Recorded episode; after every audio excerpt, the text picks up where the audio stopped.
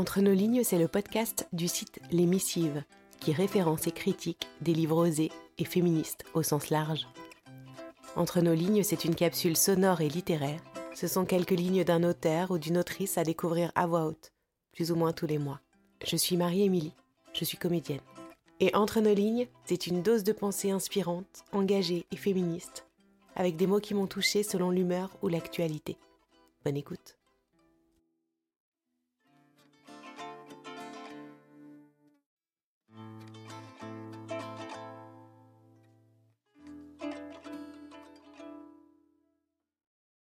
Regarder vraiment, c'est dépasser les questions de féminité et de masculinité, de jeunesse ou de vieillesse, de minceur ou de grosseur, pour embrasser l'infinie variation de l'humanité.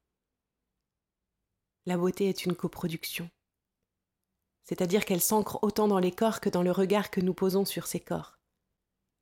Par chance, la beauté est suffisamment multiforme pour qu'on puisse la faire advenir. Quand elle se cherche, elle se trouve. Notre responsabilité individuelle de regardant doit s'opposer aux stratégies agressives de la publicité et de notre environnement culturel. Mais nous sommes capables de résister, de considérer la maturité non comme un délabrement mais comme une précision de ce que nous sommes, comme une mise en relief de plus en plus explicite de notre expérience humaine.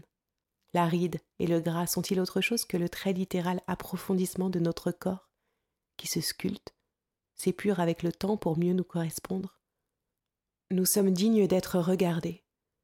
Parce que dans notre nudité, non pas seulement épidermique mais aussi émotionnelle, nous sommes aimables. Nous sommes également suffisants et passionnants.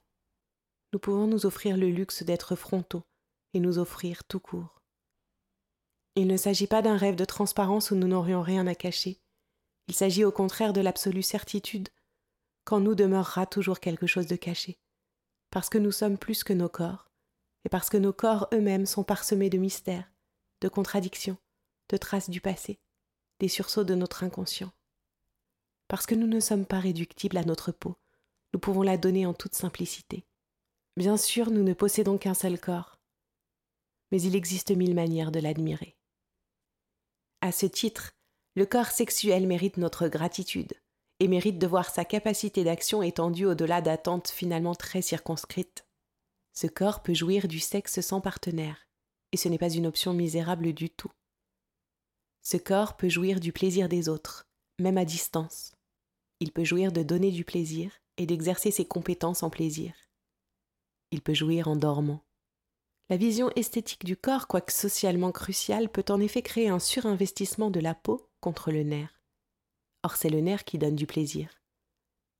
En l'occurrence, nous n'avons pas à choisir entre le voir et l'agir, seulement à nous saisir de tout le spectre des possibles, c'est-à-dire prendre toute la place. Au lieu de nous tasser dans des standards étroits, ce corps sexuel s'apprécie par les cinq sens. Il se regarde, se touche, se sent, s'entend et se goûte. Merci d'avoir tendu vos oreilles. Si cette écoute vous a plu, n'hésitez pas à m'écrire, à soutenir en commentant dans vos applis de podcast et en partageant sur les réseaux sociaux, c'est comme ça que ça marche, et à vous abonner pour être notifié de la sortie d'un nouvel épisode.